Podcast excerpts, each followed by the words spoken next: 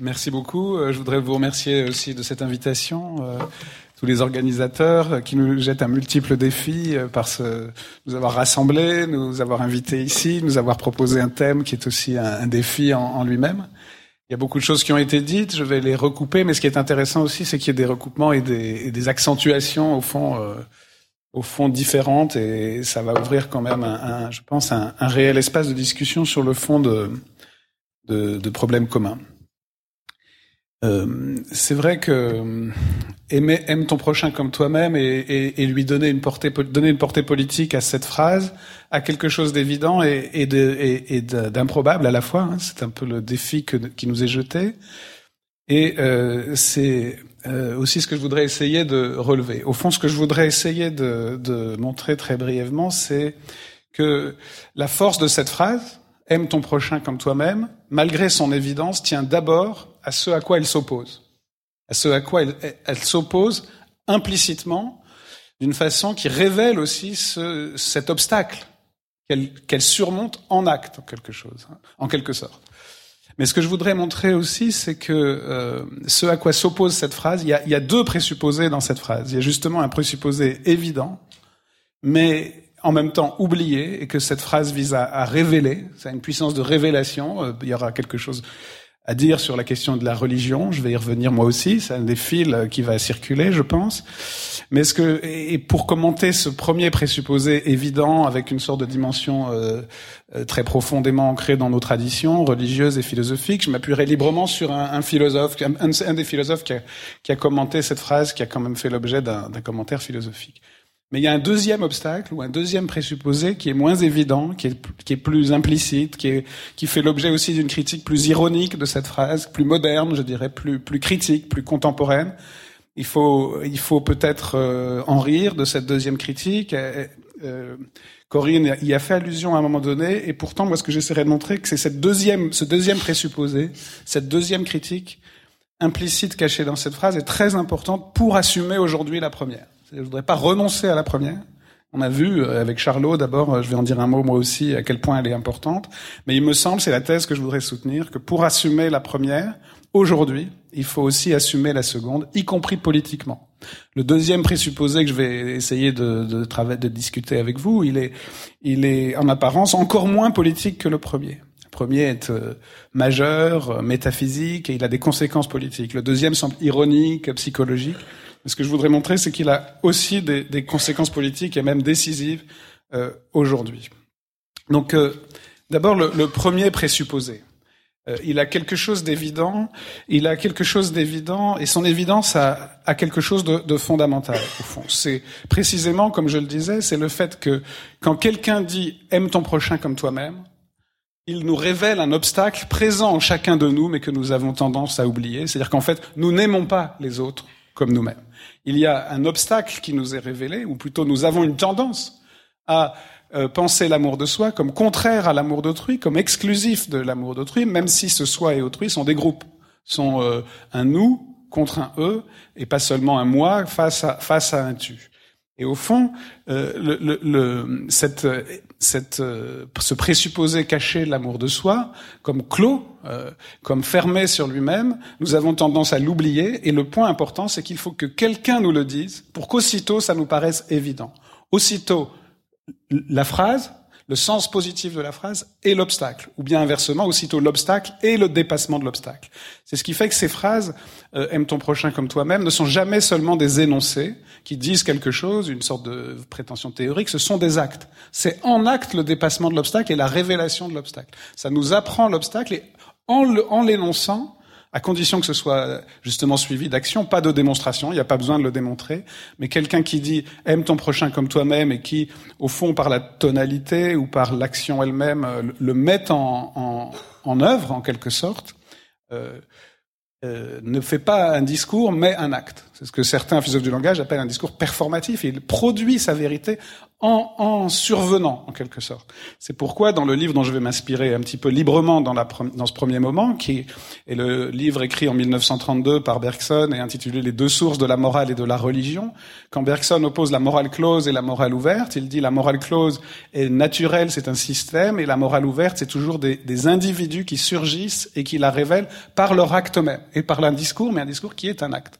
Et c'est pourquoi c'est la parole de, de Jésus dans l'Évangile euh, qu'il faut qu'il ne faut pas prendre comme la révélation objective d'une vérité, comme un discours qui dit euh, il neige et il faut regarder dehors s'il neige pour savoir si c'est vrai.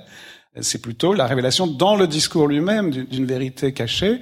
Et je pense que ce qui se produit quand euh, c'est le coiffeur qui est amené à la place du dictateur et, et qui tout à coup dit euh, le contraire de ce qu'on s'attend qu'il dise, il révèle à la fois un discours positif et l'horreur du discours qu'on attendait de lui s'il avait été vraiment euh, le, le dictateur. Donc euh, il y a une double puissance, une double puissance de, de, de révélation. Mais comme je voudrais être euh, rapide, le point important ici, c'est que ce, ce, présupposé qui est évident, dire, nous entendons tous, à mon avis, dans cette phrase, aime ton prochain comme toi-même, la révélation et le dépassement d'un obstacle, d'un obstacle très profond. Hein.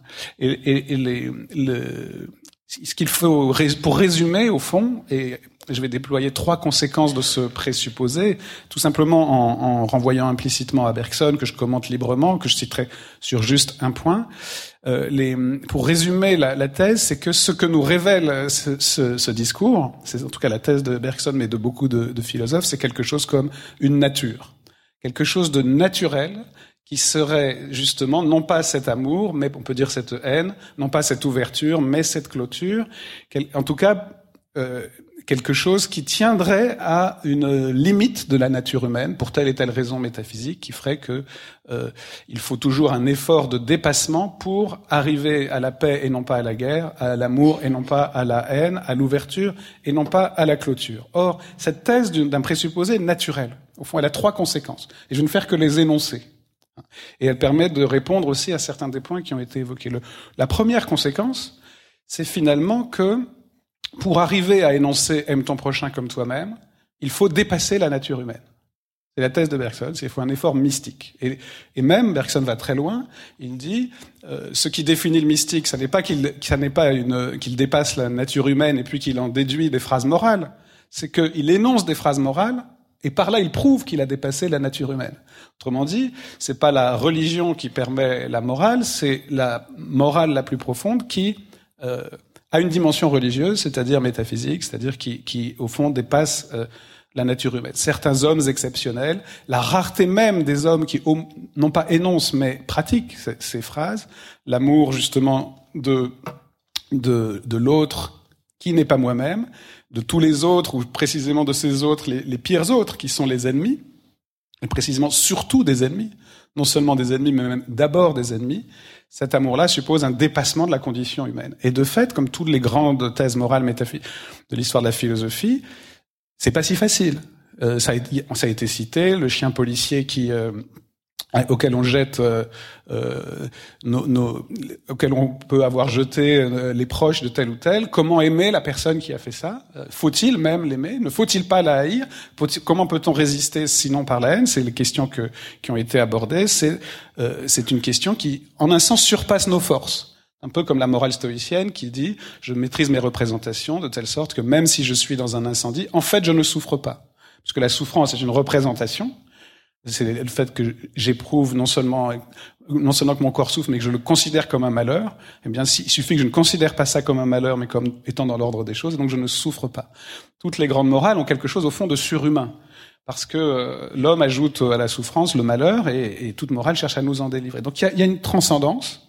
Si c'est naturel, si la haine est naturelle, alors euh, il faut euh, d'une certaine façon euh, quelque chose de surnaturel pour, pour nous en délivrer. On trouverait des très belles choses aussi là-dessus chez, chez la philosophe Simone Veil. Le deuxième point très important, qui explique une des choses qu'a qu évoqué Marc, c'est que si c'est naturel, alors ça revient.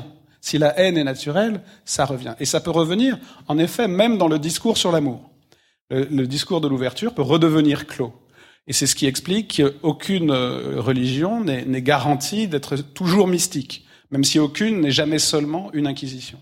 Toutes les religions sont partagées en deux, comme toutes les philosophies d'ailleurs. On peut, on peut tuer au nom de, de Platon, comme au nom de, de, de Jésus, ou euh, de tout autre, euh, de tout autre discours, tout simplement parce que la haine est naturelle. Et ça redevient le discours d'un nous contre un eux. Nous qui nous réclamons de l'amour de tous. On voit que c'est contradictoire.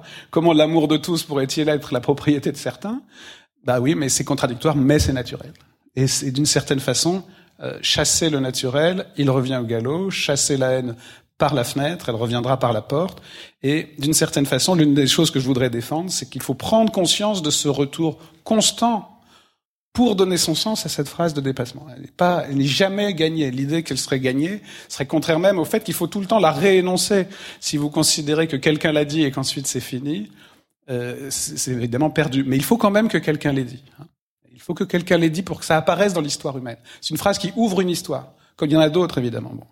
Et enfin, le, troisième point très important, et qui, rejoint notre sujet aujourd'hui, et que Bergson met très bien en évidence, pour ça je le commente librement, c'est que s'il faut un dépassement métaphysique et si, la, nature risque toujours de revenir, on ne peut pas s'arrêter là. Donc il faut une compensation, il faut en quelque sorte une autre solution que l'amour absolu, puisque la haine menace toujours de revenir. Et cette solution, elle est politique. Donc, au fond, cette phrase qui ne fait qu'énoncer l'universel, hein, aime ton prochain comme toi-même, aime, aime, euh, aimez-vous les uns les autres, elle trouve un substitut dans des institutions politiques.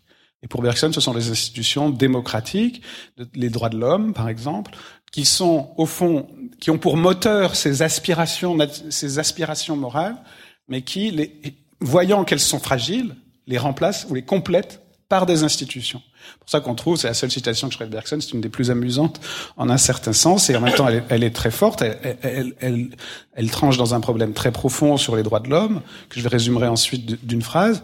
Bergson dit dans la conclusion des, des deux sources, la démocratie est d'essence évangélique et elle a pour moteur l'amour. La démocratie est d'essence évangélique et elle a pour moteur l'amour. Ce qu'il veut dire, c'est que d'une certaine façon, les droits de l'homme sont pas quelque chose d'évident, c'est quelque chose qui va, qui remonte la pente de la nature, qui renverse notre, notre instinct naturel de, de clôture. Et en même temps, ça n'est pas non plus seulement de l'amour, parce que c'est des institutions. Et aujourd'hui, si vous euh, faites des appels à la haine, eh bien, vous tombez sous le coup de la loi. Alors, le, la condamnation par la loi, c'est un, c'est pas terrible, on préférerait qu'il y ait de l'amour, mais à défaut d'amour, on, a en effet euh, la loi. Mais euh, ce qui est très important, c'est alors il y a deux thèses là-dedans. C'est que dans évidemment dans l'histoire des droits de l'homme, il y a deux, grandes traditions qui s'opposent. La tradition de l'amour, disons des origines passionnelles et religieuses des, des grandes des conquêtes démocratiques, et de l'autre côté la raison. Hein, et, et faut pas condamner la raison. La raison est évidemment aussi du côté de l'universel. Mais je crois que il y a un débat très profond qu'on trouve aussi chez, Rousseau, hein, au fond. Euh, la, la, force de l'obstacle fait qu'on ne peut le dépasser que par une force aussi émotionnelle. La raison, la, la, faiblesse de la raison est au cœur du problème qu'on traite aujourd'hui, en fait. S'il y avait, si la raison était suffisamment forte, on pourrait dire respectez-vous les uns les autres. Mais respectez-vous les uns les autres face à la haine, est-ce que ça suffit? C'est tout le problème d'une démocratie, de l'éducation républicaine, de tout ce qu'on veut. Nous, dans l'éducation républicaine, on n'a on, on pas envie, forcément. On, aurait envie de dire euh, apprenez les, voilà, respecte tout homme et tout homme est respectable. Non, la haine est tellement forte qu'il faut aussi une une une émotion avec cette étrange conséquence que je voudrais maintenant critiquer parce que je pense qu'au fond, peut-être il y a une autre solution que le surnaturel, qu'il faut la transcendance, le risque constant du retour et la politique comme simplement substitut d'une mystique.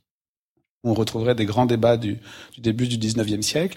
Qu'est-ce qui nous permet d'être des héros aussi? Est-ce que c'est un surgissement mystique ou bien est-ce que c'est la, politique? Est-ce que la mystique risque de retomber en, en politique? Mais politique est quand même nécessaire pour prendre le relais de la mystique. Et d'ailleurs, tous les grands mystiques ont, ont, été des politiques. Les plus grands mystiques, même euh, Jésus a fondé finalement une, une communauté euh, humaine. Il savait bien qu'il fallait des hommes pour prendre le relais. Bon. Voilà le premier présupposé. Il est énorme, il est tellement énorme que c'est finalement nous, nous, le reconnaissons tous comme naturel. Puis il y a un deuxième présupposé, je voudrais l'énoncer.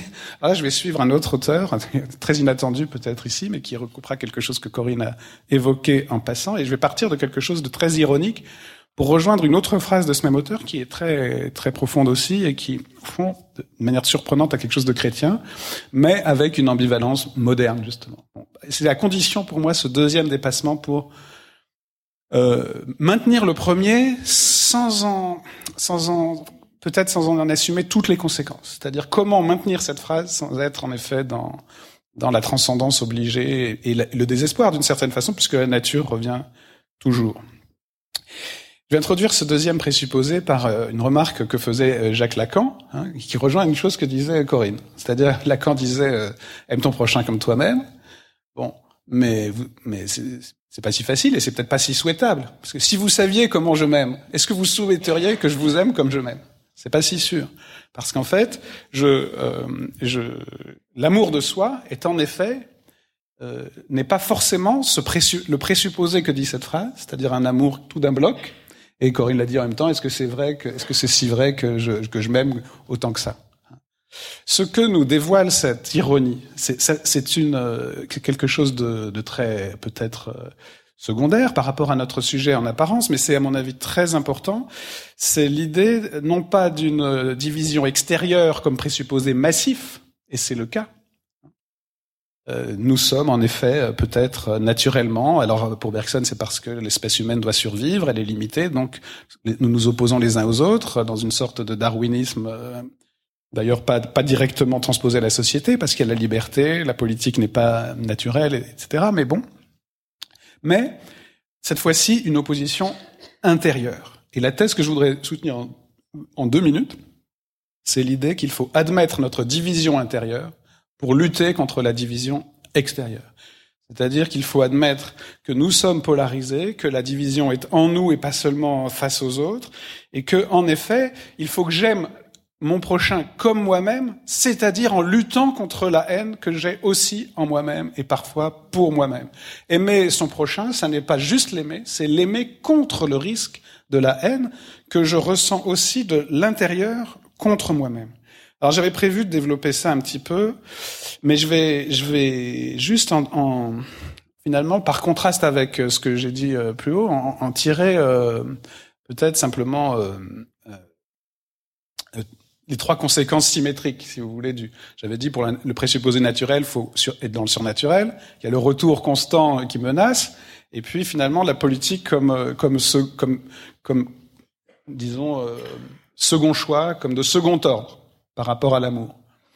En fait, vous voyez bien que dans, le cas où on admet la division interne de la nature humaine, ce que nous montre en effet la, psychanalyse, hein, entre autres, expériences. En fait, il suffit d'un petit peu d'introspection et d'un petit peu d'histoire aussi pour comprendre que c'est le cas. C'est plutôt euh, trois choses inverses. Alors, je vais les prendre en sens inverse finalement. D'abord, le politique cette fois-ci. Là, c'est directement politique. C'est politique deux fois. Pourquoi Parce que la politique va consister à admettre non seulement la nécessité de la guerre, je dirais de la guerre défensive, quand nous sommes agressés, et la nécessité de la paix aussi, de la euh, reconnaissance euh, euh, du primat de la paix, mais aussi d'une nécessité de, de, parfois de, de guerre juste, c'est-à-dire défensive, et donc d'une certaine manière une politique qui admet le conflit, et pas seulement une politique de le conflit sur le fond de la paix, mais d'une paix divisée par l'ambivalence, mais aussi une politique qui comprend la division comme interne, qui refuse le eux et le nous, parce que la guerre est aussi intérieure. Une politique qui, qui, a, qui reconnaît le conflit intérieur de chaque société et qui ne l'idéalise jamais. Je crois, euh, Corinne a parlé de fraternité. J'étais le, le, lendemain du 13 novembre dans un débat sur la fraternité à Lyon avec euh, représentant de chaque religion. D'ailleurs, et moi j'étais le, le, laïc, ça m'arrive dans deux trois instances. D'ailleurs, c'est c'est toujours intéressant. Et là, la thèse que moi je défendais, c'est que l'origine réelle de la fraternité comme valeur morale, c'est le risque du fratricide. C'est-à-dire que la fraternité biologique, vitale, est ambivalente et que le toutes les religions, dans toute l'histoire de toutes les religions humaines, de toutes les cultures, vous trouverez non pas des crimes contre l'autre, mais des crimes internes. Les pires crimes, c'est mais en plus les, les, plus les plus intimes les, sont les plus les, pires, mais ils sont en réalité constitutifs de l'humain. C'est le fratricide, le parricide et même l'infanticide, trouvé dans toutes les tragédies et dans toutes les, les, religions. Et donc, au fond, euh, lutter contre si la fraternité n'est pas seulement un fait biologique parce que nous naissons des mêmes des mêmes gamètes, mais une valeur morale, c'est parce que entre entre les gamètes et, et la déclaration et la devise républicaine en France, il y a le fratricide. Et ce qui fait que c'est pas seulement un fait biologique, mais une valeur euh, politique, c'est la possibilité du fratricide. Donc une vraie politique de, de l'amour, c'est une politique qui lutte contre la haine externe, extérieure et intérieure. C'est extrêmement important parce que vous n'arriverez pas à diaboliser l'autre. Toute communauté est divisée de l'intérieur. Et euh, autant nous avons des terroristes dans notre nous, autant euh, ceux qui qu'on accuse comme étant ceux qui qu'on cherche à réduire à, certains actes sont eux aussi euh, divisés de l'intérieur. Simplement, euh, point très important, la reconnaissance de l'ambivalence n'empêche pas euh, l'affirmation d'une polarité. C'est-à-dire dire partout il y a de l'amour et de la haine, partout il y a de la division, n'empêche pas d'opposer les deux. Qu'on a reproché beaucoup à Freud, on dit il y a de la haine du père. Oui, mais ça ne veut pas dire qu'il faut la l'encourager. La, la reconnaître, c'est pour s'y opposer. Donc c'est un point très important. Ici, le politique n'est plus un second choix. Le politique est notre premier choix. Et le politique n'est plus le substitut d'une mystique. Au contraire, il est la condition de, de notre existence. Et il a conditionné notre existence parce que nous sommes divisés, y compris en nous-mêmes. Euh, je pourrais remonter sur les deux autres points, mais vous voyez bien que pour le deuxième point, le retour de la dérive, là aussi, la dérive, on la reconnaît, c'est-à-dire que la dérive est, présente euh, euh, voilà, le retour de la clôture, le retour de la clôture, même au nom de l'ouverture, est aujourd'hui, dans notre époque moderne, qu'on le veuille ou non, intériorisé. Nous savons que euh, nous savons que nous sommes traversés par des risques, et nous avons, en quelque sorte, nous sommes tous les jours, tous les matins en ouvrant le journal, vaccinés de nouveau contre un espoir de d'amour de, pur, immédiat sur Terre. Il peut y avoir, bon, alors la transcendance je pense que euh, il faut pas renoncer à la parole mystique, à la parole de, de, de, de libération absolue, mais surtout la voir aussi comme une parole de, lutte intérieure. On voit très bien dans les plus grands textes comment, d'une certaine façon, euh, même euh, les, les, les, grands héros de la vie morale hein, sont, sont, aussi traversés par, par, des ambivalences. Et il y a, euh, par exemple, dans Guerre et paix, une description extraordinaire du courage. L'homme courageux qui n'est pas du tout le téméraire inconscient, mais celui qui a en fait peur. Et euh, cette dualité interne est très profonde. je voudrais conclure sur un dernier point, qui est un point de recoupement des, deux présupposés ou des deux dimensions, et en effet dans, quelque chose comme euh, comme la relation, et qui, pourrait être une sorte de, cercle vicieux, plutôt de, renversement du problème. C'est que ce que nous montre la, psychanalyse, entre autres, hein, entre autres euh, sources, je veux dire, pour comprendre ça, la psychologie aujourd'hui, même la biologie nous montre ça, c'est que en réalité, euh, un, troisième présupposé de cette phrase, c'est que nous, nous, nous aimons nous-mêmes ou nous existons tout simplement comme individus, vous et moi. Et puis après, on se dit, est-ce que tiens, est-ce que je vais aimer les autres? Si le rapport aux autres était toujours euh, second, après un certain rapport à soi. J'existe, puis après, tiens, je me dis, il y a les autres. Est-ce que je vais les aimer Est-ce que je vais pas les aimer? En réalité, que, en réalité, il faut renverser le rapport.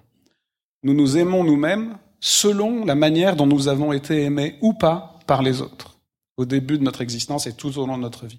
Notre amour de nous-mêmes n'est pas une donnée naturelle, absolue, comme le pensaient encore les, psychologues du XVIIIe siècle.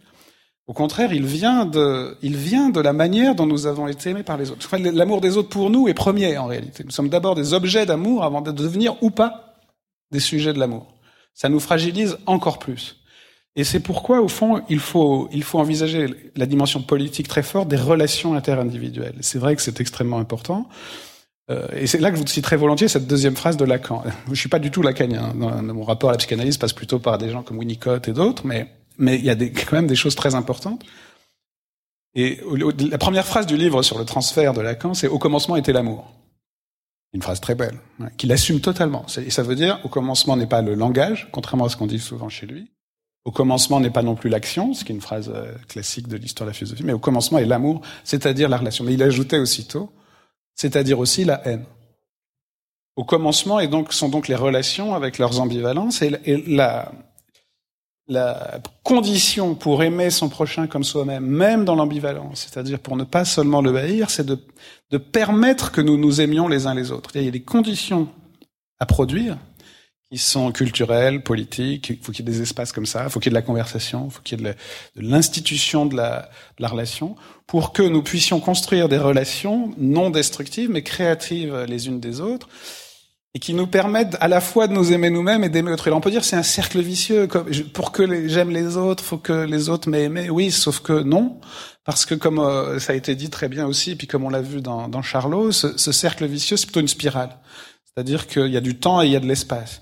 Euh, j'ai été aimé, je vais aimer plus tard ou produire des êtres capables d'amour. Et puis, je vais avoir été aimé par certains et je vais pouvoir en aimer d'autres. Donc, il y a une sorte d'espace de, transitionnel de l'humanité où euh, la relation euh, s'ouvre, mais peu à peu. Et c'est pour ça que l'ouverture mystique, bergsonienne, transcendante, surhumaine, c'est trop demandé.